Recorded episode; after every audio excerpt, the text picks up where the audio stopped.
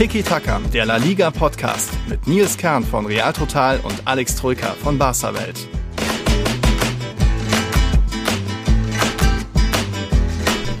Hola a todos. Hier ist Nils Kern von Real Total. Die spannendste Liga seit der Saison 2019 geht auf ihre Zielgerade zu. Vor elf Jahren war es das letzte Mal, dass am vorletzten Spieltag noch kein Absteiger und auch noch kein Meister feststanden. Jetzt steht immer noch kein Meister fest, aber immerhin schon ein Absteiger. Trotzdem ist noch vieles offen, viele Entscheidungen stehen noch aus in La Liga. Also Alex und ich freuen uns auf einen weiteren spannenden Spieltag, auch wenn du, Alex, nicht mehr so viel damit zu tun hast. Ja, Servus Nils, hm. hi. Tatsächlich, der FC Barcelona hat gar nichts mehr mit gar nichts zu tun, denn auch der Abstiegskampf betreffend Eibar ist entschieden. Eibar ist gestern abgestiegen, sprich auch das letzte Spiel zwischen Eibar und Barca hat weder ganz oben noch ganz unten irgendwelche Auswirkungen. Also Barca hat sich quasi aus der Saison vorzeitig verabschiedet, wenn man so möchte ja, vorzeitig verabschiedet. Vielleicht verabschiedet sich dann am nächsten Samstag, der Spieltag wurde nochmal umgelegt, auch Ronald Kuhmann. Das ist heute ein großes Thema in unserer neuen Folge. Natürlich geht es auch bei Real auf der Trainerposition, gibt es so ein paar Meldungen. Dazu kamen auch ein paar Fragen von euch. Leander, Sinan, Mohammed, Aurelia haben uns geschrieben. Natürlich haben noch viele mehr geschrieben wegen unserer Sonderfolge. Die wollen wir jetzt unter der Woche mal aufnehmen, vielleicht Mittwoch oder so. Da könnt ihr gespannt sein, kommt unsere Patreon-Exklusivfolge Folge. Wir haben auch entsprechend schon ein paar neue Patreons bekommen. Der Triak und der Maurice S. Die haben sich angemeldet. Bei Maurice weiß ich, der ist Madridista, beim Triak noch nicht. Der muss uns noch antworten. Und noch Nachtrag von unseren letzten neuen Patreons, Patrick und Hannes. Hannes ist Barca-Fan und auch cool. Patrick ist mal Atletico-Fan. Da oh. hat man jetzt, glaube ich, noch gar keinen mehr so richtig das, in der Liste. Das freut mich tatsächlich. Endlich ja. mal nicht nur Madridistas und, und äh, Culés, sondern mal wieder ein Rochi Blanco. Wir hatten ja eh schon einen. Leo Kandolf hat sich aber wieder verabschiedet. Ja, ist nicht mehr Supporter. Schade, schade, aber immer cool. Ähm, also wir freuen uns natürlich wirklich immer, wenn besonders Fans anderer Vereine da ein bisschen ja. mitmischen, ne? dass das Ganze etwas bunter wird und nicht nur weiß und blau-rot. Auf jeden Fall, da gibt es nicht so viele. Wir haben einen Valencia-Fan, das ist der Christoph Schmode. Äh, der Nikolaus Wienand ist mit Real Sociedad ein bisschen verbandelt. Natürlich der, der Klassiker Christian mit CE Europa und Rayo Vallecano. Also es gibt schon so ein paar exotische, viele Eintracht-Frankfurt-Fans komischerweise auch. Aber ja, das macht's bunter, darüber freuen wir uns. Und ja, es wird eigentlich auch mal Zeit, dass vom wahrscheinlich kommenden Meister noch ein paar Patreons dazukommen. Richtig, also, richtig. Wo, schön, dass ihr alle da seid. Wo sind die Colchoneros? Die Colchonero Fahne muss ein bisschen größer geweht. Wie, wie nennt man das? Die Colchonero-Fahne ja, muss man in den Wind halten, denn vielleicht werden sie nächste Woche Meister. Also es ist angebracht, dass hier ein paar Atletico-Fans auftauchen genau. und hier ein bisschen Wirbel machen, ja. Vielleicht, wahrscheinlich. Darüber wird man auch noch reden, was da noch im Titelkampf möglich ist. Wir fangen mal an mit so ein bisschen überschaubaren Spielen oder was heißt überschaubar? Äh, es ging ja eigentlich ganz gut zur Sache. Zwischen, nehmen wir, fangen wir mal an mit Villarreal gegen Sevilla. Einerseits positive Nachricht. Villarreal war jetzt eins von den beiden Stadien, wo die Fans endlich zurückgekehrt sind in der Region, eben niedrige Inzidenzen. Darum waren jetzt, ich glaube, 30-prozentige Auslastung oder so war erlaubt. Ja, und die haben dann gleich mal ein kleines Partidazo gesehen. 4-0 gewonnen. Ja, hätte ich nicht gedacht. Zeigt mal wieder auf, dass Villarreal schon eine unglaubliche Angriffsstärke hat, wenn es läuft. Mhm aber es läuft halt nicht immer so oft. Ja, es gab ein bisschen zu viele Unentschieden, 13 an der Zahl, deswegen sind sie aktuell nur Siebter. Mhm. Aber sie haben eben aufgezeigt, wenn's, ja, wenn sie ihren, ihren Mojo haben nach vorne, können sie wirklich schon auch jeden Gegner mächtig Ärger machen. Und das ist ja deswegen interessant, weil es am letzten Spieltag gegen Real Madrid geht. Mhm. Da müssen wir mal gucken, wie sehr Bock mhm. da Villarreal hat, denn die spielen ja daraufhin dann das äh, Europa League-Finale. Ja wurde jetzt aus Villarreal-Sicht noch zum Glück verschoben. Es war ja erst Sonntag das, der letzte Spieltag, jetzt ist es Samstag, sprich, sie haben einen Tag mehr Pause für dann das Finale am 26. Mai. Ja, die Partie gegen Sevilla war lustig. Eigentlich war Sevilla auch ganz gut drauf, hatte am Ende sogar mehr Abschlüsse. Suso und de Jong da am Anfang äh, ein bisschen Chancen vergeben. Am Ende gab es dann noch äh, Platzverweise, auch ein bisschen noch Rakitic-Fehlpass, den dann Moreno ähm, ausgenutzt hat. Äh, Diego Carlos gelb-rot gesehen eben. Also da war Villarreal in dem dem Fall die abgezocktere Mannschaft, hatte eben dann auch angespornt von den Fans gleich mal einen Hattrick ausgepackt. Carlos Backer war es, der war da zur Stelle. Also das konnte sich sehen lassen. 4-0 haben wir ja auch noch nicht so oft in dieser Saison gesehen. Irgendwie jetzt, wo ja, Mannschaften durch sind. Sevilla, für die ging es ja um nicht mehr viel oder um gar nichts mehr. Ja, und Villarreal hatte da eben noch, muss noch kämpfen um irgendwie Platz 6 oder Platz 5 war da ein bisschen motivierter und ein bisschen genauer auch bei den Abschlüssen. Ja, tatsächlich, weil sie gewinnen müssen, um in die Europa League zu kommen. Denn ganz kuriose Regelung. Villarreal, wenn sie natürlich die Europa League gewinnen im Finale gegen Manchester United, dann spielen sie sogar in der Champions League. Mhm. Wenn sie aber dieses Spiel nicht gewinnen sollten, dann spielen sie in dem Wettbewerb, auf dem sie am Ende ähm, auf dem Platz in La Liga stehen, sprich aktuell siebter, dann würden sie in die Conference kommen. Mhm. Und die Regelung ist so, der Platz, auf dem Villarreal steht, fällt dann weg für La Liga, für Spanien, sofern Villarreal das Finale gewinnen sollte. Sprich, mhm. wird Villarreal Sechster und gewinnt das Finale, hat Spanien einen Europa League-Teilnehmer weniger und wenn sie Siebter werden, keinen Conference-Teilnehmer. Mhm. Also für Viral gesprochen, wenn sie natürlich ihr Finale nicht gewinnen, wollen sie natürlich Fünfter oder Sechster werden, weil in die ja. Conference League will man ja eher nicht. Du willst natürlich in der Europa League ja. spielen. Sprich, im letzten Spiel gegen Real Madrid sollte Villarreal möglichst gewinnen. Ja. Sonst droht die, Euro, äh, die, die Conference League eben. Ja, außer sie gewinnen gegen United. Ja, das ist fast schade, dass Villarreal nicht Achter wird und sonst hätte Celta Vigo jetzt noch Siebter werden können. Dann hätte es eben im Falle eines Europa League-Siegs acht Europapokal-Teilnehmer ja, ja, gegeben. Genau. So werden es sicher nur sieben. Ja. ja spannend, diese Regeln. Diese, ja, so ist es, ja. ja. Also auf jeden Fall für, für Real Madrid, um das kurz abzuschließen. Hm. Ich hätte gedacht vor ein, zwei Wochen, das wird eher ein leichtes Spiel. Hm. Aber dadurch, dass Villarreal jetzt eben nur Siebter ist und die können sich ja nicht darauf verlassen, dass äh, Real Sociedad und Betis ihre Spiele ja. nicht gewinnen, sprich, die müssen Vollgas gegen Real Madrid geben und ihr Spiel gewinnen und dann hoffen, dass die anderen beiden ausrutschen ja. oder einer der anderen beiden ausrutschen, sonst droht, wie gesagt, die Conference League und ich glaube nicht, dass die Mannschaft darauf Bock hat. Nee, Denn nee. Finale gegen Manchester United bist du halt einfach der Außenseiter. Ne? Mhm. Also damit kannst du ja nicht rechnen, dass du das Ding unbedingt gewinnen Absolut. wirst. Von daher muss ein Sieg her in La Liga am nächsten Spieltag. Ei, ja, das liegt eben auch daran, dass Real Sociedad und Betis eben auch ganz gut drauf sind. Die haben jetzt auch gewonnen am vorletzten Spieltag bei Betis. Die hat, hatten Huesca zu Gast. Da ist lange nicht viel passiert. Das sah eher nach einer Nullnummer aus, weil beide Mannschaften nicht viel riskiert haben. Am Ende war es dann ja, ein Elfmeter der die Partie entschieden hat. Äh, Borja Iglesias wurde da ein bisschen ja, berührt. Ein bisschen berührt, so wollte ich es auch sagen, ja. also ich so viel konnte ich genau. da auch nicht erkennen. Ähm, ich glaube, er hat vorher den Ball getroffen, dann ist halt irgendwie noch der Fuß, der andere Schuh an seine Ferse gekommen, aber hm, schon naja. schmeichelhaft, ne, kann man schon Sehr. sagen. Also big, big Win natürlich für Betis, mhm. bitter für Huesca, denn auch die brauchen jeden Punkt da unten. Ja, und in dem Fall sogar bitter für Viral, denn sonst wären die eben schon auf dem, auf dem sechsten Platz. Genau. So nur siebter. Also so ein ja. schmeichelhafter oder, oder ja, softer Elfmeter kann schon einige oder hat natürlich einige Auswirkungen oben wie unten in der Tabelle. Da sieht man mal, ne, mhm. wie eng das alles zugeht. Ja, schon kurios. Wir hatten ja noch gesagt, äh, am nächsten Spieltag kommt es dann zum Showdown zwischen Celta und Betis. Jetzt ist Celta natürlich raus aus den Europapokalkämpfen. Äh, also Betis kann da in Vigo alles klar machen. Auch da wird es übrigens Fans geben. Aber ja, es bleibt spannend, denn auch Real Sociedad hat sich da nicht groß bitten lassen. Früh losgelegt gegen Real Valladolid, äh, schicker Doppelpack von Alexander Isak. Schnell, da gab es dann auch noch einen Foul an Isak im Strafraum. Janusai hart verwandelt und äh, David Silva noch ein bisschen getänzelt im Strafraum. Dann einfach mal das Leder aus Spitzenwinkel, kurzer Distanz unter die Latte genagelt. Also da gab es einen verdienten 4-1-Sieg für Real Sociedad. Jo, und die haben jetzt Platz 5, ein Punkt mehr als die Konkurrenz. Übrigens, Betis und Villarreal sind punktgleich. Dann gilt natürlich der direkte Vergleich für mhm. diejenigen, die das nicht wissen, die sich wundern, hä, warum ist Betis mit Torverhältnis minus 1 vor Villarreal mit plus 17, obwohl ja. die punktgleich sind? Ja, weil Betis eben den direkten Vergleich gewonnen hat. Der zählt eben am Ende. Sprich, Villarreal ne, muss gegen Real Madrid gewinnen, hoffen oder zumindest mehr Punkte holen als Betis. So ist die einfache Rechnung. Und wenn natürlich alle drei am Ende punktgleich sind, dann wird ein kleiner Dreiervergleich gebildet. Ne? Dann guckt man die gegenseitigen äh, die Ge äh, Ergebnisse gegeneinander. Aha. Da weiß ich ehrlich gesagt nicht, wer gerade ja. vorne ist. Also wie gesagt, Betis hat gegen Villarreal den direkten Vergleich gewonnen, aber alle drei habe ich jetzt nicht auskalkuliert. Also es kann schon am letzten Spieltag wirklich sehr, sehr eng werden. Also es ist ja schon eng, aber es kann wirklich brutal eng werden. sodass dann komplette Punktgleichheit herrscht. Ein Punkt zwischen drei Teams, schon spannend. Real Sociedad muss am Samstag zu Osasuna, für die geht es ja um nichts mehr. Betis, wie gesagt, ist in Vigo und Villarreal eben in Madrid. Also da weiter Spannung um die Europa League Plätze, auch wenn sich jetzt Celta Vigo da aus dem Rennen verabschiedet hat.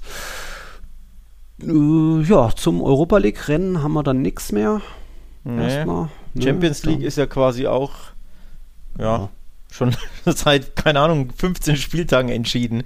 Und mhm. das ist schon, schon kurios, ne? was für eine riesige ähm, Lücke da klafft zwischen Sevilla mit 74 Punkten und Real Sociedad dem fünften mit 59. Mhm. Also es ist ja wirklich ein Klassenunterschied. Ne? Die, die Big Four da oben ja. und dann der Rest da unten so ein bisschen. Ähm, das, ja, fast schon ein bisschen schade. Ne? Normalerweise äh, ist es ja auch immer hinten raus spannend, wer wird Vierter oder so, aber das haben wir halt in diesem Jahr gar nicht, weil die Top 4 da oben so oder was heißt so stark waren. Die haben ja auch reichlich ja. Punkte gelassen, aber halt einfach ja, wesentlich besser als die anderen Verfolger das ist es. Das hat es ja trotzdem so spannend gemacht. Deswegen war es ja irgendwie vor ein, zwei Spieltagen hat das, hatte Sevilla auch noch theoretische Chancen auf die Meisterschaft. Also die haben sich beide, alle vier, nicht so viel genommen. Irgendwie auch alle irgendwie ihre 12, 13, 14 Spiele nicht gewonnen. Nur 23 beziehungsweise 25 Siege. Das ist schon eine überschaubare mhm. Saison von allen Vieren eigentlich. Ja, ja. Aber das hat es dann schon auch irgendwo spannend gemacht. Und irgendwo muss ja dann eine kleine Lücke klaffen zu den dahinterliegenden. Und ich glaube, äh, Real Sociedad Betis sind, wären alle froh, auch über über Europa League. Da merkt man dann schon noch einen kleinen Unterschied zu Sevilla, Barca und Co. Ja.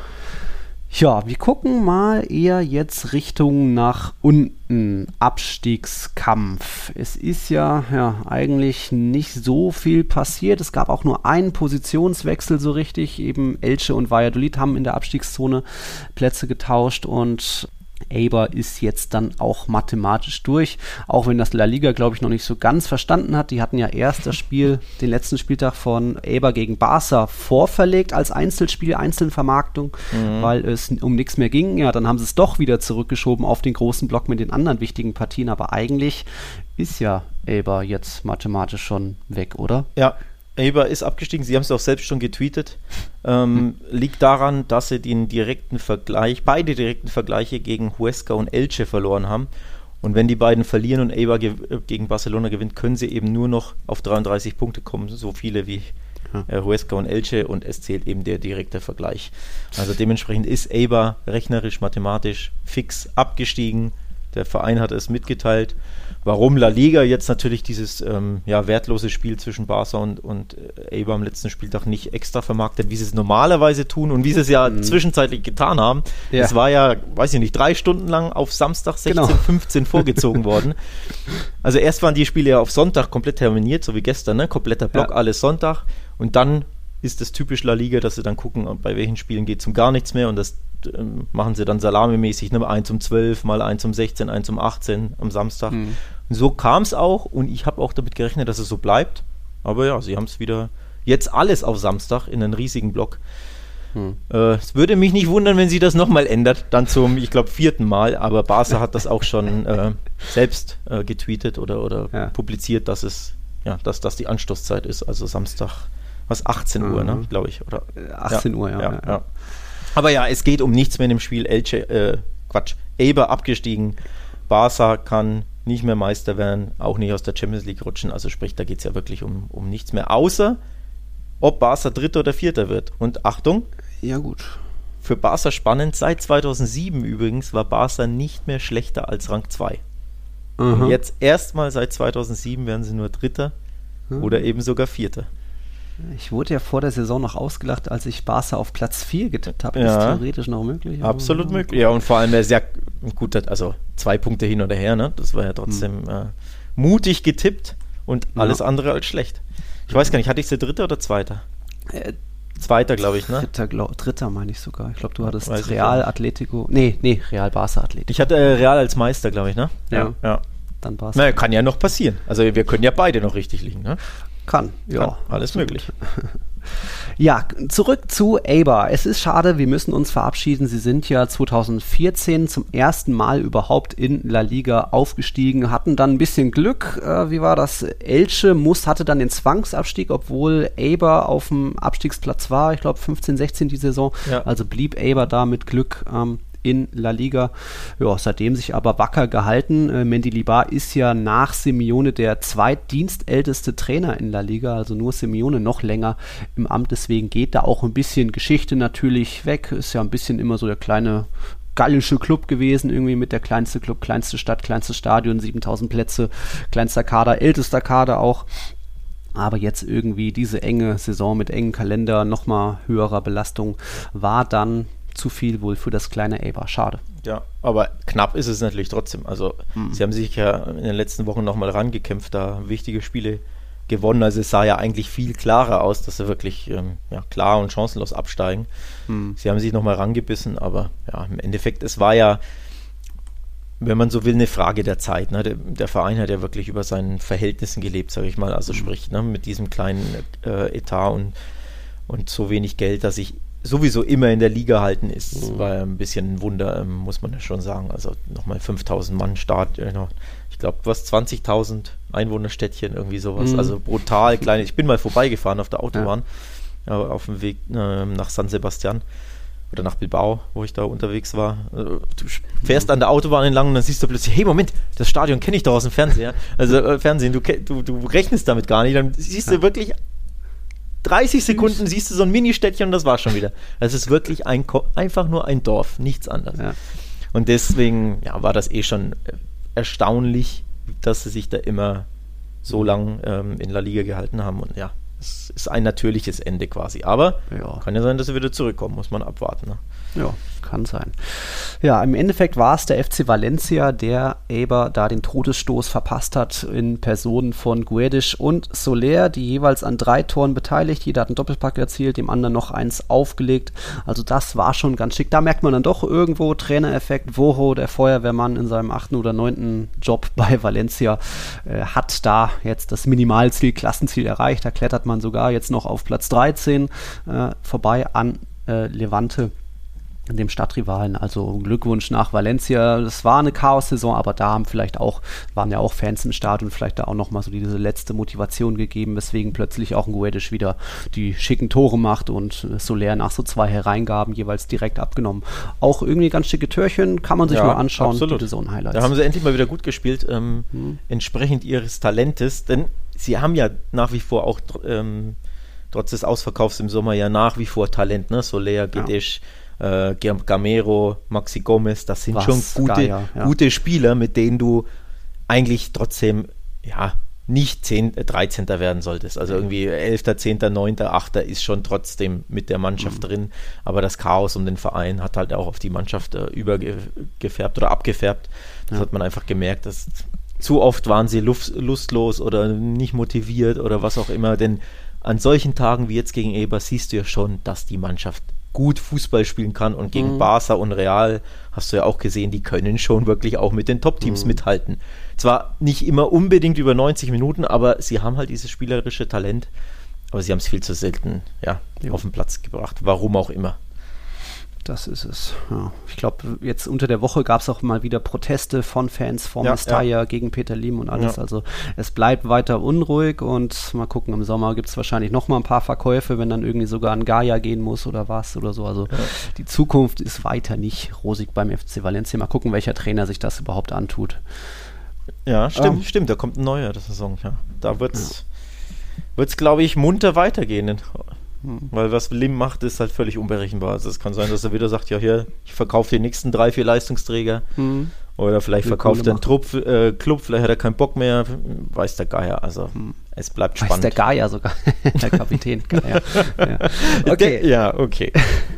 Du hast gesagt, Valencia hat die Kurve bekommen. Ähm, jetzt hat auch noch Alaves die Kurve bekommen. Also auch da das Minimalziel Klassen, Klassenerhalt erreicht im Jahr ihrer besonderen Saison. Sie sind ja erst, äh, haben erst ihren 100. Geburtstag gefeiert. Auch da war es ein spektakuläres Partidasse noch gegen Granada. Früh 2-0 geführt, dann plötzlich 2-2 Ausgleich kassiert, aber am Ende dann doch noch ähm, zur Stelle gewesen. Joselu, schickes Türchen gemacht, auch äh, Rioja mit Wucht äh, die Entscheidung herbeigeführt. 4-2 gewonnen eben gegen Granada. Da hat man schon gesehen gegen Real Madrid. Die sind auch nicht mehr so 100% konzentriert.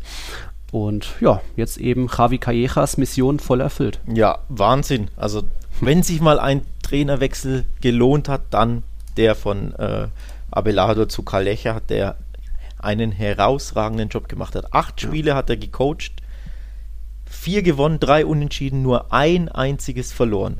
Mhm. Also hätte ich so nicht gedacht, dass er ein guter Coach war. Klar, hat man bei Villarreal gesehen. Ja. Ich glaube, der hat sie ja in die Euroleague gecoacht und wurde dann genau. etwas überraschend ähm, ausgetauscht gegen Una Emery. So sprich, dass das kein schlechter Coach ist, war schon klar.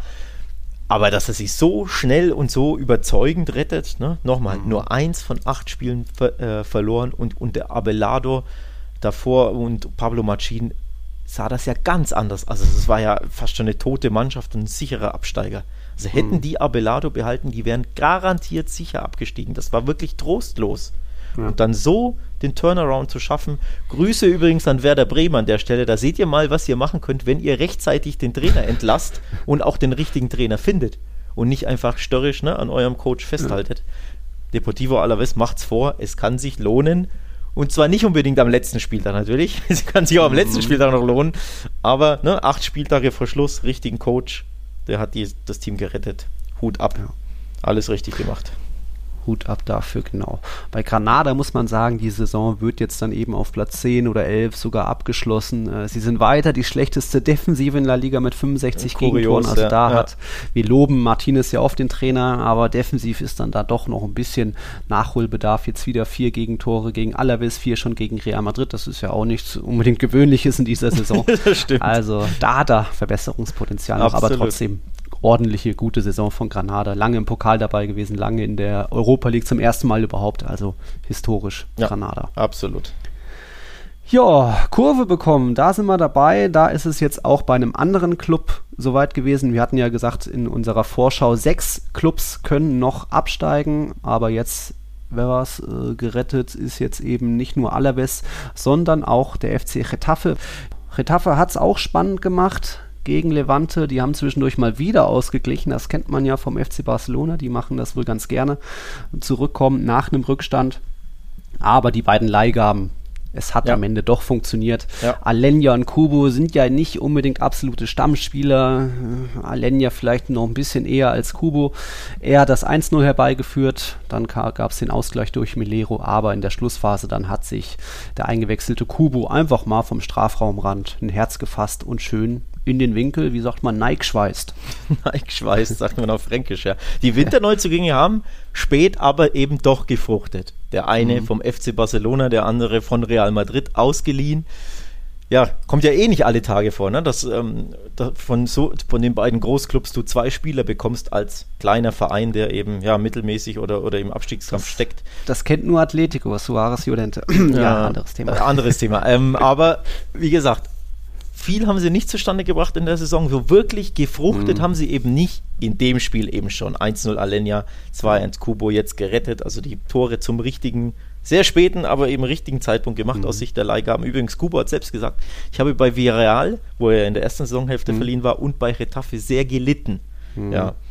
Bei Alenia war, ist mir jetzt kein Zitat ähm, entgegengekommen, mhm. aber muss man abwarten, ne, ob die jetzt bleiben oder nicht. Also ich glaube, ja. bei Retafe droht ein Umbruch zumindest mhm. auf der Trainerposition. Ist jetzt nur so ein Gefühl, habe ich jetzt keine ja. Reports heute oder so gelesen, aber ich könnte mir sehr, sehr gut vorstellen, dass Bordalas da im Sommer geht, ja. gegangen wird oder den Hut nimmt oder man einfach sagt, ja, hier, es, es reicht, mehr kannst du nicht holen und die Saison im Endeffekt ja, mit einem blauen Auge davon gekommen. Genau. Äh, der Abstieg wäre schon auch verdient gewesen, ich habe es in der letzten Folge gesagt. Ohne dieses Tor, ne, hätten sie nur zwei Punkte Vorsprung, dann könnten sie, hätten sie noch absteigen können. Also es war eine Einzelleistung, eine klasse Aktion von Kubo, der ja. sie jetzt gerettet hat, aber ich kann mir vorstellen, dass es einen Cut gibt im Sommer. Ja, ich ich glaube, er wäre gut beraten, da einzusehen. Äh, er hat die Mannschaft gerade so gerettet. Man ist die schwächste Offensive, 28 Türchen nur, obwohl ja. man eigentlich viele Abschlüsse hat, aber irgendwie geht einfach da wenig zusammen. Trotz auch Enes Ünal, Ankel Rodriguez und so ja. weiter ist die Mannschaft irgendwie hapert an allen Ecken und Enden. Die, vielleicht ist auch ein bisschen so die, die Formel, der Code entschlüsselt von Atletico, mit dem man ja die Europa League auch ein bisschen aufgemischt, ja, von Retafe, mit der man die Europa League auch aufgemischt hat. Also ich glaube, Bordalas ist ein guter Tipp von dir, wenn man sich da ja. im Sommer trennt. Ja, und man sieht ja bei Alaves, wir haben es angesprochen, oder auch bei Elche, es gibt ja schon gute Trainer auf dem, oder gab, ne? Kalecha ist mhm. jetzt weg, Franz Skriber ist weg, aber ich glaube schon, dass Retraffe da einen neuen Impuls benötigt und ähm, ja, das machen, also wenn ich Retafe-Präsident wäre, würde ich sagen, wir brauchen einen neuen Impuls. Ja, ähm, ja schauen wir mal. Ja. Kubo äh, wollte ich noch drauf eingehen. Der ist jetzt, steht jetzt bei, wie waren das, 16 Einsätzen für Retafe. Bei Villarreal waren es mehr. Gut, damals auch noch Europa League, aber bei Retafe kommt er dann schon ein bisschen länger zum Einsatz. Es war jetzt aber auch sein erstes Tor für Retafe. Dazu kommt er nur noch eine richtige Vorlage. Also es ist schon auch sehr überschaubar. Da kann man jetzt auch nicht sagen, er hat da immer Pech. Ich würde sagen, in einem er hat sich ja bei Mallorca letzte Saison, Saison ganz gut äh, eingefunden, auch mhm. akklimatisiert, war integriert, weil der Kader vielleicht nicht so den ganz großen Konkurrenzkampf hast, ja. äh, bietet. Wenn du aber ja. in Villarreal bist und dann mit einem Bakker konkurrieren musst und so weiter, jetzt auch Retafe eigentlich mit Enes Ünal, Anke Rodriguez und so weiter, Alenia theoretisch, da ist er vielleicht noch ein bisschen zu soft, zu schüchtern, zu auch höflich, ist auch auf dem Platz nicht immer so, dass, ja, äh, ich, ich merke in ihm noch nicht so das Feuer, dass er sich ständig anbietet und irgendwie kämpft und jetzt, das war jetzt mal seine Einzelaktion, aber das war dann eben auch das einzige Mal in dieser Rückrunde, dass man mal wirklich von Kubo was Starkes gesehen hat. Also da weiß ich noch nicht, wo seine Reise hingeht, aber ich hatte ja auch schon vorher gesagt, mit Retafe als so kleine Offensiv-Zaubermaus wird es schon schwierig da ist halt seine Szenen Ist halt kein guter Fit, ne? Also man weiß ja, Borderlass setzt mehr als jeder andere, mehr als Cholo Simeone auch auf Kampf, auf mhm. ja, dreckig sein, reinhauen. Also das Fußballerische ist ja fast schon völlig egal bei Retafe. Anders kannst du ja nicht erklären, warum ja. Niom absoluter Stammspieler ist. Das ist einer der schlechtesten Fußballer La Ligas, meiner Meinung nach. Der, der, ja. der macht ja mehr Martial Arts, als dass er Fußball äh, spielt. Ne? Also der kämpft ja wirklich Fußball ja. und Schwalben und Ellbogenschläge und hässliche Tritte und Zeitspiel und dies und das. Und der ist mhm. absoluter Stammspieler. Der wäre in keiner anderen Mannschaft, glaube ich, Stammspieler. Bei Retafe mhm. reicht es halt. Also Retafe, weil Borderlass halt auf diese Spielertypen noch mehr als Cholo Simone setzt, ne? die nach hinten arbeiten, mhm. die kämpfen, die sie reinhauen, die ackern, die natürlich laufstark und kampfstark und zweikampfstark sind. Und all das mhm. trifft halt auf, Alen, äh, auf, auf ähm, Kubo eben nicht unbedingt zu. Also sprich, er ist einer der, wenn nicht sogar der talentierteste Spieler im Kader, aber er spielt mhm. bei der falschen Mannschaft. Oder ja. unter dem falschen Trainer bei der falschen Mannschaft. Sprich, ja ja, lass den bei, keine Ahnung, äh, wem auch immer, bei Celta zum Beispiel, wäre natürlich einer von vielen, weil die sehr viele so kleine Zaubermäuse hätten, aber da würde halt viel besser hinpassen. Ja. Ähm, als Beispiel. Oder bei Betis oder bei Levante von mir aus, ne, die auch sehr, sehr guten Fußball spielen können, die auf offensiv starke. Spieler setzen, auf dribbelstarke, technisch starke ne, Spieler, De Frutos und Co. oder. Morales. Da würde er, finde ich, viel besser hinpassen bei solchen Mannschaften. Oder von mir sogar bei Huesca, die auch einen gepflegteren Fußball spielen können. Mhm. Also sprich, ich glaube, er braucht noch ein, mindestens ein Jahr in La Liga, aber er muss halt zu einem Verein und zum Trainer ja. passen, der, ja, was ein besserer Fit wäre, fußballerisch. Und wie gesagt, er muss sich auch ein bisschen intern durchsetzen können. Aber gut, da werden wir mal schauen, wie es generell im Sommer bei all den Leihgaben von Real und Barca weitergeht. Du hast Fran Escriba angesprochen, den neuen Trainer beim FC Elche. Er ist kurz davor, die Mission zu erfüllen, hat jetzt am vorletzten Spieltag Valladolid in der Tabelle überholt. Man ist jetzt drittletzter Punkt gleich mit Huesca, hat aber den direkten Vergleich verloren. Aber immerhin ein Lebenszeichen. Cadiz war ja schon sicher in La Liga äh, hat sogar früh geführt, 1-0 durch einen Handelfmeter. Ähm, aber Elche dann doch Nehmerqualitäten bewiesen. Noch zurückgekommen, am Ende 3-1 gewonnen, das auch verdient. Äh, also, dass es mal 20 Abschlüsse überhaupt von Elche gab. Ich glaube, das ist der absolute Saisonhöchstwert. Die haben, glaube ich, nie mehr als 11 oder 12. Sind da eine der harmlosesten Mannschaften, aber plötzlich steckt da auch noch Leben drin.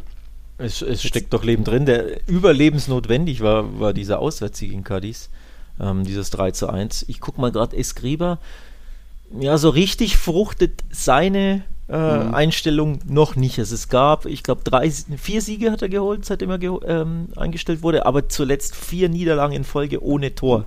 Das hat Elche so ein bisschen den, den Zahn gezogen. Oder zum, naja, Zahn gezogen ist jetzt falsch, sie können es ja noch schaffen, aber ja, dieser Negativlauf 0-2 in mhm. Osasuna, 0-1 gegen Atletico ah, mit dem Elfmeter. Mit dem Elfmeter, genau. Wenn du den mhm. gemacht hättest, und wir haben darüber gesprochen, da kann mhm. alles entscheiden, wer hättest du jetzt einen Punkt mehr als Huesca. Ja? So bist du punktgleich und wenn du genauso viele Punkte holst wie die, bist du abgestiegen, weil du den direkten Vergleich verloren hast. Mhm. Das ist eben bitter. Also da sieht man mal, ne, so ein Elfmeter in der 90. der kann über Wohl und Weh einer ganzen Saison entscheiden. Mhm. Aber unterm Strich die letzten vier Spiele alle zu null verloren wenn sie absteigen, fürchte ich, liegt es ja, an diesem Negativlauf. Ansonsten macht es Grieber, hat einen, einen guten Job gemacht. Ähm, ja. Aber boah, es wird ja Herzschlagfinale gegen Huesca. Ja. Gucken wir mal, Restprogramm. Elche empfängt den Athletic Club. Da musst du gewinnen, klar. Da musst du gewinnen. Huesca parallel empfängt Valencia, auch da ähnlich, für die geht es um nichts mehr, aber ja. vielleicht Voro äh, lässt da weiter seine Magie walten. Ja, das Problem ist ja, ich würde eher sagen, Valencia ist halt das talentiertere Team. Also beide mhm. müssen auf Sieg spielen.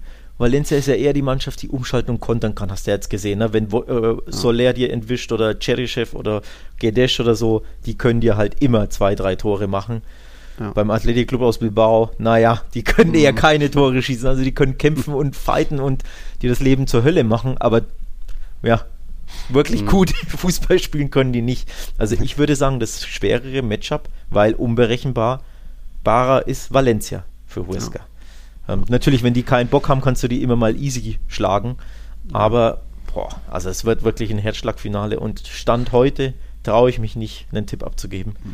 Ich habe keine bleibt Ahnung. Noch, es bleibt noch eine Mannschaft, die eigentlich das noch schwerere Spiel hat. Ja. Das ist Real Valladolid. Die sind jetzt abgestürzt auf den vorletzten Rang durch eben diese ja. Niederlage gegen Real Sociedad und die bekommst dann eben mit dem Tabellenführer mhm. zu tun. Ja, also Valladolid es muss schon eher Ronaldo einwechseln, im Präsidenten, damit das noch was wird, glaube ich. ja, den von vor 20 Jahren, ja, genau. Ja.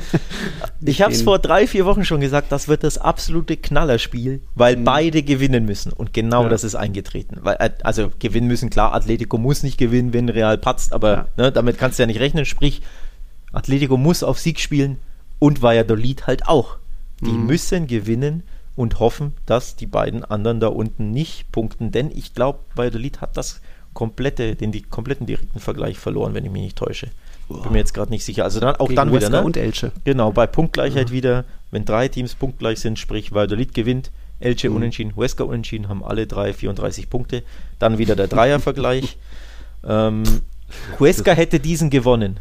Genau. Aha. Huesca hat den Dreiervergleich gewonnen. Also sprich, Valladolid muss gewinnen und hoffen, dass Huesca nicht punktet. Irre. Und Elche natürlich auch nicht. Also, boah, ja, das wird ja. schon. All das uh. zusammengenommen, ne, glaube ich, wird nichts. Also, ja. Atletico schlagen ist ja eh schon schwer, aber dann, dass die anderen beiden gegen Mannschaften, die schlagbar sind, nicht punkten. Hm. Ich kann Wenn's, das nicht sehen.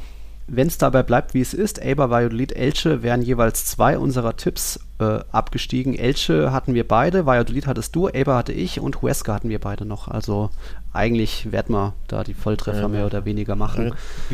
Gutes Tag-Team einfach, ne? Das ja, Tiki-Taka-Tag-Team sozusagen. Außer, dass wir Retafe noch auf Platz 7 getippt hatten, beide. Uh. Ja, ja, ja, ja. Echt jetzt? Na gut. Ja, ja müssen wir dann mal retweeten nach der Saison, um, da mal, um dann mal zu gucken, was ich da so fabriziert habe. Interessiert Macht, mich gibt ja natürlich dann auch nochmal einen richtigen Saisonabschluss mit uns. Ja, ja, na, das ist klar. Das ist, das ist logisch. Aber ich habe das überhaupt nicht mehr im Blick, was ich da was ich da so getippt habe. Verzapft hast. Ja, verzapft habe, genau. Well, well. Wir hatten jetzt äh, Mittelfeld der Tabelle, ganz unten fehlt natürlich noch oben ein bisschen was. Also Titelkampf, was da alles auch in Barcelona passiert ist, was es jetzt um Trainerdiskussionen gibt, gleich nach einer Pause. So, wie hast du denn diesen vorletzten Spieltag erlebt? Hast du Konferenz nebenbei geschaut? Ich habe. Wie ging der Puls? Ich, ja, gemischt, mit gemischten Gefühlen im wahrsten Sinne des mhm. Wortes, weil ich habe natürlich Barca ähm, gecovert, also auf meinem Hauptfernseher lief der FC Barcelona gegen, gegen Celta Vigo, mhm. logischerweise. Logisch. Und Seitbildschirm war die Meisterkonferenz Konferenz, genau. Konferenz auf The Zone, die lange sehr, sehr langweilig war, mhm. was ja, an Atletico Unreal lag, aber aus sich, äh, unterschiedlicher Sichtweise. Sprich, die einen haben gar nichts gemacht, Real, ja. der plätschert es vor sich hin, die hatten beide keinen Bock auf Fußball an diesem, nee, diesem so das, das, war wirklich kurios. Und Atletico hat sich einfach dämlich angestellt, das hat mich wieder an Barca erinnert, wenn du da 5, 6, 7, 8 Hochkaräter hast und den Ball nicht reinbekommst. Mhm. Dementsprechend, ja, gemischte Gefühle. Bei Barca ging es natürlich um nichts mehr, machen wir uns nichts vor. Die Meisterschaft war, ja, spätestens seit letzter Woche finito aus Barca Sicht. Also auch wenn es natürlich jetzt hm, ja. hätte äh, als Barca geführt hat und die anderen beiden nicht, sah es natürlich wieder spannend aus. Ich habe einen Tweet abgesetzt, wo oh Meisterschaft wieder spannend, aber es war natürlich hm. Augenzwinkern. Kein Mensch hat daran geglaubt bei, bei der Blaugrana und auch die Spieler selbst ja nicht. Das hast du dann mhm. spätestens nach dem Ausgleich gemerkt. Ähm, da hat das Feuer gefehlt und irgendwie ja, Saison ja. irgendwie zu Ende bringen, aber ja nicht mal das hat ja vernünftig geklappt. Ne? Ja. Und dann ist speziell in der zweiten Hälfte haben sich ja die Ereignisse überschlagen. Erstmal überhaupt äh, Savic trifft, Tor wird, wird aberkannt, äh, dann plötzlich geht Real in Führung, Osasuna führt, Budimir irgendwie kann doch noch wieder treffen. Das war schon verrückter. Und dass dann Atletico nach einem Gegentor in der 75. Minute noch so furios zurückkam, also das ist natürlich ein hochverdienter Sieg. Die hatten vorher ja schon 4-0 führen müssen eigentlich. Äh, Lodi, schickes Tor da in den Winkel auch wieder Nike schweißt und dann eben die Suarez-Zone, wie es äh, Simeone gesagt hat. Also das war dann schon irgendwo meisterlich. Da muss man dann eigentlich, Atletico kann man fast schon gratulieren zur Meisterschaft. Es ist noch natürlich theoretische Chancen, aber äh, ich würde auch als Real Madrid-Fan sagen, allein schon wegen dieser Remontada, leider geil. Das war schon mitreißend, was ja. ich da so, so mitbekommen habe in das, der Konferenz. Das war wirklich mitreißend. Ich habe es nicht so richtig aufsaugen können, weil ich glaube, wirklich fast ja. identisch zeitgleich das Celta-Tor ja. fiel. Sprich, ich habe dann links geschaut und rechts und oh, äh, gleichzeitig tweeten, gleichzeitig äh, Ticker machen, gleichzeitig freuen für Atletico ja. so ein bisschen. Also gemischte Gefühle ist halt einfach, ja. Schön für diejenigen, die es in Ruhe schauen können, für diejenigen, die natürlich arbeiten müssen während des Spiels, mhm. ähm, die aber trotzdem natürlich alles nachverfolgen wollen und, und äh, ja, ist das, sind das mhm. immer gemischte Gefühle einfach. Also dramatischer ging es an diesem Spieltag kaum was aber wirklich haupt, haupt, hauptsächlich an Atletico äh, lag, die es ihr eigener Kontrahent waren sozusagen an diesem ja. Spieltag. Also wirklich Barca-mäßig. Ne? Ja. Verballern, Schon. aus dem Nichts im Rückstand. Grüße an äh, Granada zum Beispiel. Ne? Musste mhm. einfach 4-0 gewinnen und ein bisschen Rückstand gegen eine Mannschaft, jo. die aber dermaßen schlecht war. Also wirklich, Osasuna hatte ja überhaupt kein Interesse an diesem Fußballspiel. Die musst du ja. 5-0 wegschießen. Und dann führen die plötzlich und wissen immer noch nicht warum. Und dann dachte ich natürlich, scheiße, die patzen halt echt. Aber nicht mal dann konnte Osasuna 10 Minuten vernünftig verteidigen. Also auch das ja. 2-1 ist ja einfach, einfach nur schlecht. Also mhm. Osasuna hatte keinen Bock auf dieses Fußballspiel. Atletico hat sich das Leben einfach selbst aus ja. Dummheit äh, schwer gemacht, weil einfach, ja, Suarez hauptsächlich zu viel verballert hat einfach. Absolut. 26 zu 5 Abschlüsse, darunter zweimal Aluminiumtreffer, also hochverdienter Sieg für Atletico. Hätten ja. sie schon früh für klare Verhältnisse sorgen können, aber irgendwie, ich glaube, Atletico kann nicht anders außer leiden. Das gehört irgendwie zu diesem Club dazu. Stimmt, Und sie ja. müssen halt doch noch ein bisschen weiter leiden, denn Real Madrid hat doch irgendwie auch das Glück gehabt, dass Nacho an der richtigen Stelle stand, angeschossen wurde von Casemiro und so es den 1-0-Sieg gab. Deswegen bleibt die Entscheidung aus. Am letzten Spieltag wird die Entscheidung erst gefällt. Zwei Punkte weiter Rückstand zwischen den Madrid-Clubs Clubs. Ja, Atletico eben bei Valladolid. Real Madrid empfängt via Real. Das können schon auch zwei Siege geben. Ich glaube nicht, natürlich nicht mehr wirklich dran, dass es noch das Wunder gibt, dass Real Madrid das noch schafft. Ja. ja. Es hätte halt irgendwie auch wieder zu Real Madrid gepasst. Mit hm. so einer Nichtleistung in Bilbao ja. 1-0 gewinnen. Also 0-0 ist ja das höchste, das verdienteste Ergebnis seit sonst wann wäre es gewesen. Weil beide ja überhaupt nichts gemacht Also wirklich überhaupt nichts. Ausnahme Casemiro, Kopfball an die Latte. Ne? Der genau. kann natürlich drin sein genau. oder muss drin sein. Ja. Toller Kopfball. Mal wieder Casemiro für mich fast ja. schon Spieler der Saison bei Real, aber darüber sprechen wir in mhm. ein paar Wochen. Ähm, oder einer der Spieler auf jeden Fall. Ja. Ähm, starker Tipp für meine äh, Tiki-Taka Saison mhm. Top 11 übrigens, aber mhm. das sprechen wir in Ruhe, diskutieren wir in Ruhe aus. Aber auf jeden Fall, na, ne, diese Chance, okay, aber da war ja nichts von Real. Also, naja. wenn du das Spiel schaust, ohne dass du die Tabelle kennst, ohne die Konstellation, ohne mhm. irgendwas, denkst du dir, ja, was ist das? Geht um nichts. Geht um nichts. Neunter Spieltag, ja. haben die acht genau. Punkte Vorsprung als Tabellenerster und denken sich, ja, heute mal 0-0 passt schon. Also, da war ja nichts. Wirklich ja, komisch. Wirklich komisch. genau ne? das, was du der Mannschaft schon vorgeworfen hast gegen Retafe, genau, gegen genau, Betis genau. bei diesen Unentschieden, dass man nicht so diese volle Überzeugung, genau. nicht das Feuer also die hat. Nochmal, bei Atletico steht es 0-0. Du weißt, du gewinnst, also ne, während des Spiels, oder du schießt ein Tor und führst und bist dann Tabellenführer. Und ich habe dann nicht gemerkt, dass die Mannschaft sich dieser Chance bewusst war. Ja, natürlich, mhm. sie gingen dann in Führung, aber ja. sie haben halt keine Anstalten bis zur Führung gemacht, dass sie, welche Chance sie da haben. Das ja. ist für mich so ein bisschen unerklärlich. Natürlich im Nachhinein alles richtig gemacht, 1-0 gewonnen, etc. Aber ja. wie gegen Retafe und Betis, die sind sich ihrer Chance auf dem Platz nicht bewusst irgendwie, ja. sondern spielen da ihren Stiefel runter und natürlich oft genug reicht's. Aber als neutraler Zuschauer fragst du dich schon, warum ist da nicht mehr Feuer in der Mannschaft, dass mhm. die wirklich merken, ey, wenn wir nach vorne spielen, ein Tor schießen, können wir Meister werden. Das hat mir irgendwie gefehlt. Auch wenn es natürlich gut ging. Ja, Gehe ich mit. Also da ja, glaubt man dann eben vielleicht auch nicht so dran, auch wenn Nacho gesagt hat, sie haben während des Spiels nichts aus dem Wander mitbekommen, wie es da steht und so weiter. Ja, vielleicht haben sie deswegen nicht dran geglaubt. Die dachten halt, ja, die werden, die anderen da, die Rochi Blancos werden aus so einer eh locker schlagen. Hm. Äh, aber das ist eine völlig falsche Einstellung. Also erstens bin ich eh mal ein Befürworter dafür, dass man das kommunizieren sollte. Also kommuniziert wird es wahrscheinlich eh, aber auch einblenden im Stadion, ne, dass dann halt der Impact auf die Mannschaft umschlägt. Und ich hatte das Gefühl, die ja. sind sich dessen gar nicht bewusst gewesen. Mhm. Also schon komisch blutleer, auch wenn es gut ging, aber ja. es wäre eine, eine, die seltsamste Meisterschaft äh, für mich aller Zeiten, wenn Real Madrid wirklich Meister werden würde. Also ja. verdient wäre es nicht und seltsam wäre es auch, weil die Mannschaft ja gefühlt in den letzten zehn Spielen nicht mal dran glaubt. Nee. Und das letzte Mal war sie Tabellenführer am sechsten Spieltag oder so, danach ja fast nur noch. Echt, ist Atletico. das so lange her? Ich, ich, meine, also oh, das Atletico ist doch bestimmt seit dem zehnten Spieltag und wir hatten ja zu Saisonbeginn, auch weil so viele Spiele nicht stattgefunden haben, ähm, gab es ja, glaube ich, sieben unterschiedliche Tabellenführer mit Real Sociedad auch hm. und Granada und so weiter. Und da war Real Madrid auch mal, aber dann, glaube ich, ab dem neunten, zehnten Spieltag war immer Atletico, hm. meine ich zumindest. Hm. Das ist jetzt eher so Gefühl, als dass ich da irgendwo eine Statistik habe. Ja gut, die Statistik wird ja komplett verzerrt, weil ja keine Ahnung, 40, äh, ja. 40 hätte jetzt fast gesagt, 30 Spieltage lang immer äh, die, die ja. Zahl der Spiele ungerade. Also die hatten ja fast genau. nie gleich viele Spiele, deswegen ist die Saison ja sowieso vollkommen verzerrt. Ähm, das kommt ja noch hinzu, aber ja. Also Bottom Line ist, Atletico Madrid wäre der hochverdiente spanische Meister. Ich glaube, da kann man sich schon äh, einig sein. Ne?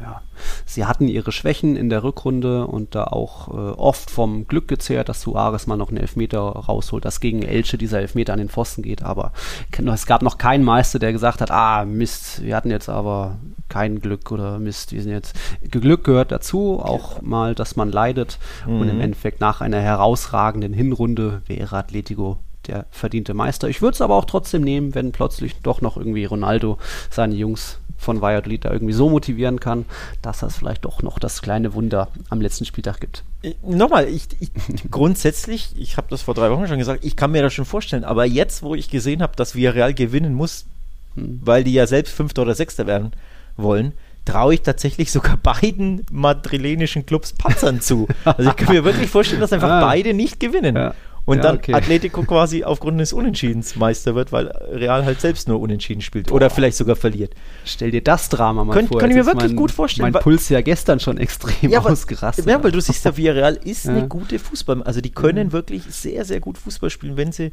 top motiviert sind. Und dieses top motiviert sein hat mir einfach mhm. wieder bei Real gefehlt. Und das fehlt mir im Endeffekt seit fünf Spieltagen so ja. wirklich.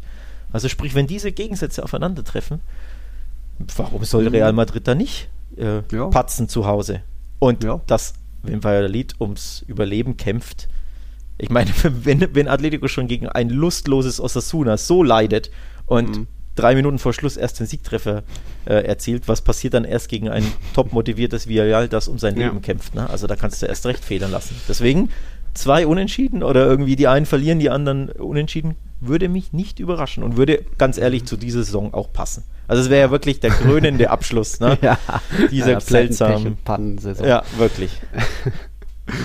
ja, okay. Wir kommen mal zu ein paar Zuhörerfragen. Fangen mal an mit, ja, mit dem Real Madrid-Blog schnell. Leander Schrobock hat uns mal wieder geschrieben und uns beide gefragt, was so für uns ideale Wunschtrainer bei Real Madrid wäre. Jetzt ist natürlich noch nicht offiziell, dass Zinedine Zidane äh, seinen Abschied verkündet hat. Äh, meine Prognose ist, dass seit Oktober, dass er das tun wird und zuletzt gab es da neue Gerüchte, auch wenn er das dementiert hat auf der Pressekonferenz. Es wird sehr wahrscheinlich passieren. Ja, Wunschtrainer ist bei mir eigentlich Pochettino, dann wären auch Nagelsmann, Marcelino interessant gewesen, aber die sind halt nicht zu kriegen. Ten Hag, Mourinho auch vom Markt wieder. Äh, Martinez ist eben kein großer Name, wie du das auch schon mal gesagt hast, wäre kein Perez-Transfer und ich glaube, dass der Allegri aktuell so der heißeste Kandidat wäre, auch wenn ich, wenn das in meinen Augen nicht so wirklich ein Match ist. Was meinst ja. du? Also ich setze jetzt mal die neutrale journalistische Blankobrille auf, so nenne ich es jetzt einfach mal. Mein Wunschtrainer war Pochettino, habe ich ja in diesem Podcast, mhm. ich glaube, wochenlang habe ich die Werbetrommel gemacht. Ich kann das nicht verstehen. Ja. Ich hätte mich als Real Madrid um Poch bemüht, im Winter schon, Blanko-Vertrag ja. hier, schreib deine Zahl, deine äh, ja. Reihen, die du willst und dann wirst der Trainer bei uns. Von mir aus im Winter, spätestens im Sommer. Haben sie genau. nicht gemacht. Für mich ein Fehler, muss ich ehrlich sagen. Mhm. Ich halt wirklich sehr viel von dem Trainer. Jetzt natürlich, klar, im Sommer hast du nicht mehr viele Optionen. Also Raul kann ich nicht einschätzen. Äh, ob der, ne, ne, ob Perez den als wirkliche mhm. Option mhm. sieht oder nicht, da maße ich mir nicht an, das einzuschätzen mhm. zu können. Keine Ahnung. Große Namen gibt es halt einfach keine. Allegri ist die offensichtlichste. Kann der Spanisch? Hm, keine Ahnung. Mhm. Oder geht er zur Juve zurück? Könnte ich mir super gut vorstellen. Auch da bin ich jetzt nicht so nah dran, aber mhm. ist eine natürliche Wahl, denn der war der absolute Erfolgscoach bei Juve jahrelang und ja. seitdem er weg ist, läuft er quasi kaum noch. Und jetzt ja. verpassen sie vielleicht sogar die Champions League. Also dementsprechend kann ich mir vorstellen, dass der da ähm, ja, unterschreibt falls Real Madrid nicht kommt. Yogi Löw wäre available. Willst du den denn nicht, Nils? Jo, hast du das bei der Zone gestern gehört? Oh Mann. Ja, da hieß es ja sogar, er sei die, die zweitheißeste, äh, der zweitheißeste Kandidat nach Raul. Das ist natürlich völliger Quatsch. Also vielleicht ist er irgendwo in dem Brainstorming ist der Name mal gefallen, aber der, da gibt es natürlich andere heißere Kandidaten, wie auch Raul, wie auch äh, Allegri, die da eher in Frage kommen. Theoretisch auch noch Xabi Alonso könnte man reden oder eine Rückkehr von äh, Ancelotti oder so oder doch eine Ablösezahl zahlen für Marcelino oder ja, aber Jogi Löw. Weiß ich nicht. Erstmal bitte nicht und nein, das ist. Weiß ich nicht. Also ich halte mir das offen. Ich bin gespannt. Mhm. Ich lehne mich da nicht so weit aus dem Fenster. Nochmal, es gibt nicht so wirklich. Also Marcelino nee. wäre für mich. Nee, das ist nee, nicht gut genug für Real Madrid, ganz ehrlich. Ähm, ja. Ich sehe die, die, den klaren, die klare äh, Nummer 1 auf der Trainerliste Real Madrid, die sehe ich aktuell mhm. nicht. Bei Barca übrigens gleiches Problem, können wir ja gleich direkt anschließen. Ne? Mhm. Da gibt es auch nicht so den einen, wo du sagst, boah, ich schmeiße jetzt meinen Trainer raus, weil den muss ich unbedingt haben. Das ist eine mhm. super Chance, der macht meinen Verein besser. Ja. Diesen einen klaren Namen gibt es so nicht. Natürlich, Xavi ist der Wunschtrainer aller Cooles wahrscheinlich, aber hm. Ja, wo hat er sich denn bewiesen, ne? In der Wüste, okay, aber ist halt auch nicht das gleiche wie ne, einen europäischen Top-Club trainieren. Deswegen halt genauso ein gewisses Risiko wie Raúl promoten genau. oder wie bei Barca ist es Garcia Pimienta, der eine tolle Arbeit bei Barca B macht, mhm. die jetzt im, genauso wie die Castilla übrigens, mhm. Playoff-Halbfinale äh, gescheitert auf denkbar knappe, unglückliche. Weise. Castilla 0-0 und es gab kein Elfmeterschießen, das macht ja überhaupt keinen Sinn, ganz ehrlich. Mhm. Und äh, Barca B ist im Elfmeterschießen gescheitert gegen UCAM Murcia. Also sprich, ne, beide Trainer, um auf die Trainer zurückzukommen, machen tolle Arbeit bei den Jugendmannschaften. Aber Jugendmannschaft ist halt das eine. Real Madrid und FC Barcelona Profis mit englischen Wochen, mit Druck, ja, mit Champions League gewinnen müssen. Launischen Weltstars. Launischen Weltstars. Äh, das ist halt einfach nochmal eine andere Hausnummer. Und deswegen bei beiden Vereinen ein spannender Sommer. Ich glaube, Stand heute, beide Vereine werden sich einen neuen Trainer holen. Ja. Aber ich sehe bei beiden Vereinen nicht die klare Lösung. Ja. ja. Ich wollte nur noch sagen, in der dritten Halbzeit hatte ich auch schon ausführlich über mögliche Nachfolger geredet, Prognosen abgegeben. Das könnt ihr euch gerne nochmal anhören. Der Sinan Asani hatte noch speziell gefragt, ob denn Sidan, wenn er geht, nicht auch ein Faktor wäre für bzw. gegen einen Mbappé-Transfer. Da sage ich klar, Sidan ist ein Grund für Mbappé zu Real Madrid zu kommen, aber nicht der entscheidende. Also es gibt noch 10 oder 20 andere Gründe, warum Mbappé kommen sollte, unter anderem, weil Real Madrid der beste Verein der Welt ist und er hier Weltfußballer werden kann.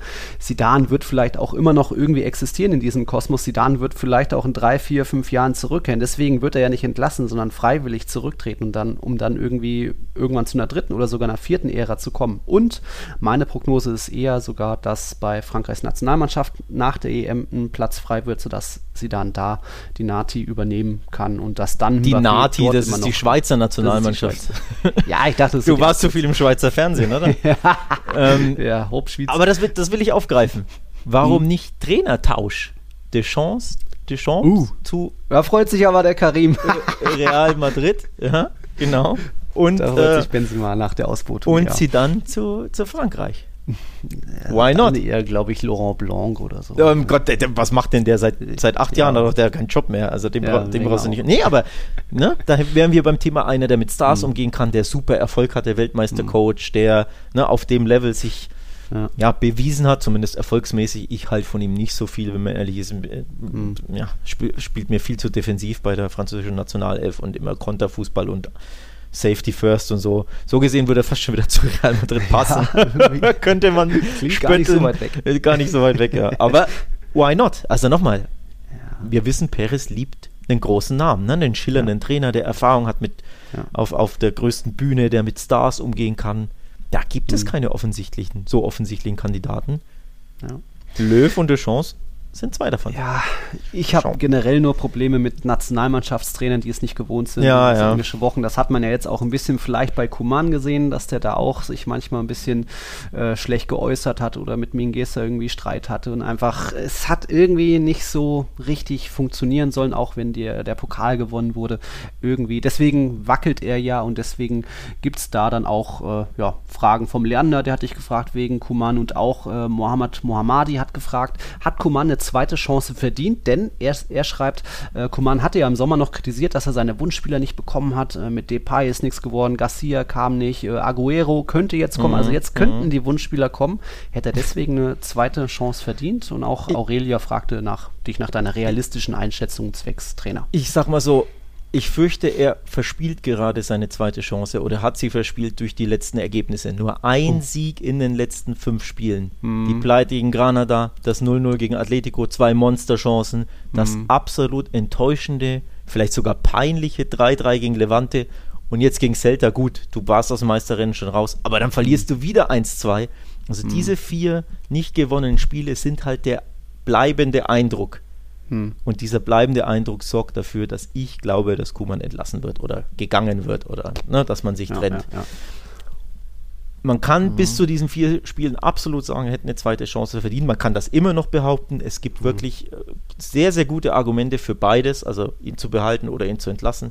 Der Umbruch, dass er ähm, einen super schweren Job hatte in der Saison, ganz ehrlich, der Start mit einem lustlosen Messi, der, ja, du hast es ja gesehen bei den Leistungen, der, der hat ja wirklich kaum Bock gehabt, mhm. da überhaupt zu spielen, noch in dem Verein zu sein. Du hast gemerkt, wie die Schultern hängen, auch wie seine Leistung schwach war. Also da den Turnaround zu schaffen, dann nach so einer schwachen Hinrunde mit einer grandiosen, keine Ahnung, zwei, drei Monatsspanne mit Leistung mhm. in dieser äh, Monatsspanne, wo du wieder die Meisterschaft offen gestaltet hast, elf Punkte Rückstand aufgeholt hast auf Atletico, den Pokal mhm. gewonnen hast, wirklich, da war Ruck in der Mannschaft, da war Zug drin.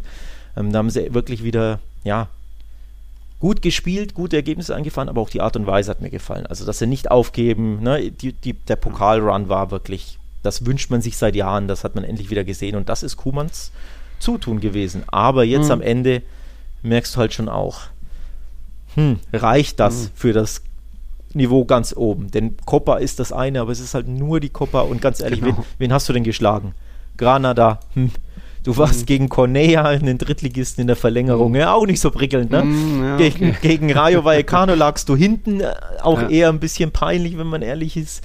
Und dann, wie gesagt, Levante, Granada, Cadiz, äh, wie sie alle heißen. Eibar zu Hause übrigens nicht schlagen können. Selbst dieses mhm. äh, grottige Valencia zu Hause nicht schlagen können. Also es gibt genügend Argumente, dass mhm. man sagt, der Trainer hat das. Die Topspielschwäche. Ja, die mhm. Topspielschwäche hat das Beste irgendwie gemacht aus dieser zerfahrenen, schrecklichen Umbruchssaison. Aber für ganz oben wird sie unter ihm nächstes Jahr nicht reichen, weil so viel besser kann er die Mannschaft nicht machen, weil er halt als Trainer auch irgendwo ein bisschen limitiert ist, wenn man ehrlich mhm. ist. Und deswegen, mhm. ja, kann ich beide und, Seiten verstehen. Also und er ist eben auch nicht der Trainer vom Präsidenten. Richtig, von, richtig. Von Laporta. Also richtig. Das kommt dann auch noch. Das kommt hinzu. Dazu. Laporta will also, was du natürlich nicht ma machst als Laporta, er hat ja Erfahrung und Fingerspitzengefühl. Du kommst da nicht rein im März und dann sagst ja. du, das ist nicht mein Trainer und ich entlasse ihn. Ja. Genau der Fehler, den Font gemacht hat in der, mhm. im Präsidentschaftswahlkampf, da im, wann war es, Oktober oder September, mhm. hat gesagt, ja, wenn ich gewinne, das ist nicht mein Trainer. Genau das ja. macht ein erfahrener äh, Funktionär eben nicht. Ne? Eine Mannschaft destabilisieren, einen Trainer destabilisieren, obwohl er noch gar nicht im Verein ist. Laporta ist klug genug, ist ein alter Fuchs. Der wusste mhm. natürlich, ich halte meinen Mund, ich äh, stärke ihm den Rücken aber ob ich ihn behalte, entscheide ich am Ende der Saison. Und das Ende mhm. der Saison, da ja, sieht halt nicht gut aus für Kuman die letzten Spiele. Und ich fürchte, oder was heißt fürchte, ich glaube, wir werden einen, einen anderen Trainer bekommen, weil Kuman in den letzten fünf Spielen zu wenig Argumente gesammelt hat. Weil die letzten fünf Spiele eher wieder an die Valverde-Zeit erinnern, mhm. muss man ehrlich sagen. Und ja. Laporta steht nicht für Durchschnitt oder für ne, Platz 2, 3, 4. Nee, Laporta steht für Glamour, Champions League-Siege, Erfolg. und eben Angriff, Vollgas. Also der gibt sich nicht mit, ne? Irgendwie. Ich hätte noch sowas eine eigene Frage. Trainerdiskussion ist ja auch immer ein bisschen die Sache, was will Messi? Was meinst du denn, wie das Verhältnis zwischen Kuman und Messi ist? Das ist eine wichtige Frage. Da schwer zu beantworten. Im hm. Endeffekt, hm. da habe ich nämlich auch schon dran gedacht, ich glaube, Kumans Job hängt auch ein bisschen davon ab, was Messi Laporta zu verstehen gibt, sollte er bleiben. Also wenn er natürlich mhm. sagt, mir völlig egal, ich gehe zu PSG oder City, dann ist es natürlich wurscht. Ja. Hoffen wir natürlich nicht, dass das, so, dass das so kommt, aber nichtsdestotrotz sollte Messi bleiben. Laporta will natürlich Messi glücklich machen, machen wir uns nichts vor, das hat er so tausendmal selbst gesagt. Oh. Sprich, wenn er dann sagt, hier, was hältst du von Kuman? Und er sagt, ja, hat einen guten Job gemacht, aber ganz ehrlich, schau uns mal an in den letzten Wochen, mit dem gewinnen wir nichts, dann mhm. ist, dann ist Kuman weg. Also Laporta will natürlich, dass Messi glücklich ist und wird seine Stimmungslage einholen. Sollte Messi, wie gesagt, bleiben wollen, grundsätzlich. Mhm. Also das ist schon, schon auch wichtig zu, ja, zu bedenken, ne? dass man sich mhm. da ja, eine Meinung einholt sag ich mal, oder vorfühlt, ne? auch bei den Mannschafts-, also Messi ist ja der eine, aber auch die Mannschaftskapitäne, Piquet, Busquets, ne? dass man sagt, hier, wie war es unter ihm? Mhm. Glaubt ihr, Kuman ist der Richtige oder möchtet ihr lieber mit, keine Ahnung, sagen wir mal, Xavi zusammenarbeiten? Glaubt ihr, Xavi kann euch eher aufs nächste Level hieven? Das wird schon wichtig sein. Die Gespräche wird es garantiert im Hintergrund geben. Was jetzt natürlich Messi über Kuman denkt, das weiß keiner. Also da mhm. findet, findet man nichts raus. Wie so oft wird es kein langweiliger Sommer, speziell nee. bei Real Madrid und Barcelona. Äh, nicht nur hinsichtlich Transfers, sondern auch der Trainerfrage. Unsere Prognose ist, es wird da was bei beiden Vereinen passieren. Rak Raku, der Radiosender übrigens, hat geschrieben gestern Nacht, zu 99 Prozent ist Kuman weg. Ja. Ähm, das eine Prozent hängt wohl daran, ob Laporta und Kronen einen geeigneten Nachfolger finden mhm. können. Also es soll tatsächlich sogar schon Gespräche oder Kontakte mit Xavi geben laut mhm. aktuellen Berichten. Dann holt ihr euch doch Löw. Den Kauz. ähm, könnte wieder Platz 4 werden. Äh, also ganz ehrlich, äh. weißt du, wer mir gefallen würde, so generell? Ten Hag, finde ich, spielt tollen ja, Fußball ja. bei Ajax. Aber es ist halt wieder Ajax, ne? Holländische Liga. Ja. Immer die Frage, kann der Spanisch? Das ist einfach so, mhm. bei Barca, glaube ich, noch wichtiger als bei Real. Weil ganz ehrlich, Messi kann keine fünf Wörter Englisch, bin ich mir sicher. Busquets kann keine fünf Wörter Englisch. Der, Ramos eigentlich auch nicht. Ra stimmt, ja, wobei, naja, so ein bisschen Hello, my name is Sergio Ramos, I, I shoot penalties. Das kann er so ungefähr, genau. Melik Lismas, das kann er so ungefähr. Ich glaube, Messi kann ja nicht mal das. Ne? Ganz ehrlich. Mhm. Also sprich, der Trainer muss ja irgendwo auch zum Verein und zur Mannschaft passen. Einfach nur irgendeinen großen ja. Namen funktioniert halt nicht. Ne? Der muss Spanisch können, der muss die Liga kennen, der muss ne, so und deswegen ist es bei Barca immer nochmal und natürlich die DNA haben von Barca, das ist ja jedem immer sehr wichtig. Ja. Ähm, von daher ja, wird das ein sehr spannender Sommer. Wie gesagt, ich glaube mhm. nicht, nach den letzten Wochen hat Kuman keine Argumente gesammelt. Deswegen ja. glaube ich, er wird gehen. Ein bisschen schade für ihn, muss man schon auch sagen. Also es gibt nochmal genug Argumente, um zu sagen, er hat sich eine zweite Chance verdient. Oder was heißt eine zweite Chance? Verdient quasi nach dieser turbulenten Umbruchssaison eine Saison mhm. in Ruhe gestalten zu können mit seinen Neuzugängen, wie du es gesagt hast, ne? Ähm, weil der Kader ist auch ja, ziemlich zusammengepatcht, ne? muss man schon auch sagen. Mhm. Also es ist auch ja, schwierig bei Barca. Wie auch bei Real übrigens auch, ne? Logisch. Gut, soweit zu dem Thema. Ich hatte ja gesagt, der letzte Spieltag wurde nochmal angepasst. Eigentlich gab es jetzt, wenn man richtig zusammenrechnet, vier Änderungen schon. Nach dem letzten Wochenende wurde das unwichtige Spiel Levante Cadiz ja schon auf Freitag vorfällig. Dann gestern nach dem Abpfiff äh, ba Eber gegen Barca vorfällig. Nee, dann doch wieder zurück. Dritte Änderung. Und jetzt, heute Vormittag, gab es eine vierte Änderung, dass eben wegen Villarreal alle Hauptspiele am Samstag 18 Uhr sind. So bleiben dann am Sonntag noch ein paar Spiele, Granada, Getafe, Sevilla, Alaves. Da fand ich ähm, spannend. Erstmal vier Änderungen ist wieder so typisch La Liga, die aber es hat einen Kommentar aus unserer Real Total Community das ganz gut zusammengefasst, den will ich schnell vorlesen vom Thomas91, vielleicht hört ihr das hier ja. Genau hier zeigt sich, wie lächerlich der Verband organisiert ist. Dass man Villarreal unterstützen will, finde ich super, aber man wusste doch schon seit zwei Wochen, wann das Finale ist. Es zeigt ganz einfach, wie spontan und aus dem Bauch heraus im Verband Entsche Entscheidungen getroffen werden und wer dabei teilweise das Sagen hat. Genauso läuft es doch schlussendlich auch mit dem Einsatz vom Videoschiedsrichter. Der Einsatz scheint nicht abgesprochen zu sein, sondern vom jeweiligen jeweiligen Schiedsrichter abhängig. Absprache zum gleichen Verständnis des Regelwerks gibt es wohl keine. Ja, das konnte ich irgendwie so unterschrieben. Es bleibt weiter, weiter viel Chaos dabei und hin und her und irgendwie nicht so eine richtig klare Linie. Es sind jetzt nur unwichtige Termine, aber trotzdem, das Europa League-Finale war schon lange bekannt und ich habe ja schon öfter gesagt, uh, nur drei Tage zwischen äh, Real Madrid und äh, United für Villarreal. Ja, aber jetzt am Ende dann doch noch anders. Egal. Tja, was soll ich jetzt dazu sagen? Ja, natürlich stimmt's. Äh, die Terminierung in La Liga ist nicht professionell. Ne? Mhm. Ich sage es jetzt einfach mal so knallhart. Also nicht gut genug für den Anspruch einer Top-4-Liga. Also selbst für, keine Ahnung, bulgarische, rumänische Verhältnisse ist das ein bisschen oh. chaotisch und katastrophal. Aber ja, da macht La Liga schon seit Jahren einen fürchterlichen Job. Ohne Fans im Stadion ist es natürlich nicht ganz so tragisch, wenn auch für mhm. Journalisten also nochmal, du weißt eine Woche vorher nicht, an welchem ja. Spieltag du zum Einsatz kommst, wann du arbeitest, du musst Hotels ja. buchen, etc. Ne? Also für, allein der Job für Journalisten wird erschwert. Erst recht natürlich für Fans, auch wenn es dieses Jahr keine gibt im Stadion. Aber ja, es ist sehr unprofessionell, aber eben auch typisch La Liga, genau. typisch Spanien. Genau. Dann gibt es noch eine positive Nachricht für Fans aus Deutschland und Österreich, denn The Zone hat mitgeteilt, five more years, also jetzt bis, wann ist das dann, 2026 äh, haben die die Rechte, das haben sie kommuniziert. In der Schweiz bleibt es dann, glaube ich, weiter nur bei Blue Sport. Die haben, glaube ich, da die Rechte auch aber The Zone eben weiter Österreich und Schweiz. Gibt noch einen kleinen Hinweis aus der zweiten Liga. Espanyol ist ja schon durch. Mallorca fehlt jetzt nur noch ein Punkt an den verbleibenden drei Spieltagen. Die sind mathematisch fast schon durch. Und dann um den dritten Aufstiegsplatz kämpfen noch Almeria und Leganés. Heißt, es könnten die drei Absteiger alle drei zurückkehren. Wäre auch mal irgendwie eine lustige Sache.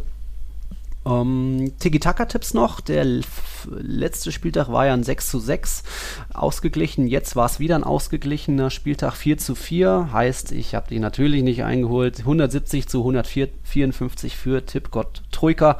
Meine Niederlage habe ich ja schon länger eingeräumt. Also nochmal Aber jetzt ist es mathematisch safe. Ja, jetzt auch mathematisch safe. Der La Liga Tipptitel geht an die hm. blau-rote Seite jo, dieses immerhin Podcasts. Die. immerhin die. Mal gucken, wie viele Patreons auf Real, auf Barca-Seite sind. Ein Atletico-Fan haben wir ja jetzt auch dabei. Das wird aufgelöst in unserer Sonderfolge. Die nehmen wir jetzt eben in den nächsten Tagen auf. Dann habt ihr sie vielleicht am Donnerstag oder so online. Da schauen wir nochmal genauer, wie wir das einplanen. Schickt uns gerne noch ein paar extra zeitlose Fragen, wenn euch noch was einfällt. Wie immer unter patreon.com slash podcast und ansonsten hören wir uns dann nach dem letzten Spieltag wieder, oder? Genau, also die ja. Patreons bekommen über Patreon irgendwie muss man auch nochmal erwähnen, also es ist nur für Patrons zu mhm. äh, abrufbar und eben über Patreon selbst, über die, über die Plattform könnt ihr den Podcast dann runterladen und anhören. Alle anderen, tja, müssen halt Supporter werden, Patreon werden und uns supporten. Dann könnt ihr die Folge anhören. Ansonsten, wie immer, nächsten Montag, ne? Nächst, ja. Die normale ähm, Aufnahme. Und dann gucken wir mal, was wir so an Sonderfolgen nach der Saison machen. Also natürlich wird es eine äh, ja, Rückschau geben äh, auf die La Liga-Saison samt äh, unserem Ligateam des Jahres mhm. etc. etc. Vielleicht. Mal gucken, ob ich dir den Messi als Spieler der Saison noch abreden kann. Ne, ja, das kannst du halt vergessen. das kannst, ich habe ich hab sogar überlegt, weil du mir da immer in meine, in meine äh, Mannschaft, äh, Mannschaftssuppe spucken willst. Ja? Da, gibt es ja immer logischerweise etwas Zwietracht hinter den Kulissen bei dem einen oder anderen Spieler. Ich fürchte, das wird es auch dieses Jahr geben. Sogar ja. überlegt, dass jeder seine eigene Mannschaft macht und dann eine Mannschaft zusammen. Ja. Und dann lassen wir abstimmen, was die User denken, was oh. ist die oh. bessere, fairere Mannschaft. Müssen wir mal gucken. Ja, aber da, da gewinne ich ja. Achso. Ja klar. Also habe ich mir überlegt, auf jeden Fall, ja, das wird es natürlich geben nach der Saison und vielleicht so ein bisschen Vorausblick La Roja, Spanien, Nationalelf, mhm. EM, das überlegen wir uns auch nochmal, wie wir das so machen, ob wir da irgendwie selber se jeder seinen Kader zusammenstellt oder einfach generell drauf blicken. Müssen wir mal gucken. Also da gibt es auf jeden Fall noch genug Content in den nächsten Wochen für euch. Keine Vielleicht gibt es Ende Mai schon neue Trainer bei Real stimmt, und Barca. Stimmt, also, ja, logisch. Kann ja alles passieren. Also von daher, es wird nicht langweilig, auch wenn La Liga in einer Woche rum ist. Ja. ja. In Gut, dem Sinne. Winke, winke. Genau. Dann auf zum letzten Spieltag. Atletico kurz vor der Meisterschaft. Mal gucken, wer noch absteigt, Valladolid, Elche oder Huesca, von, zwei von den dreien. Wer sich letztendlich die Europa League-Tickets sichert. Noch vieles ist offen. Wir freuen uns auf den letzten Spieltag. Das war erstmal unsere 88. Folge. Ihr hört von uns. Bis dann. Ciao, ciao.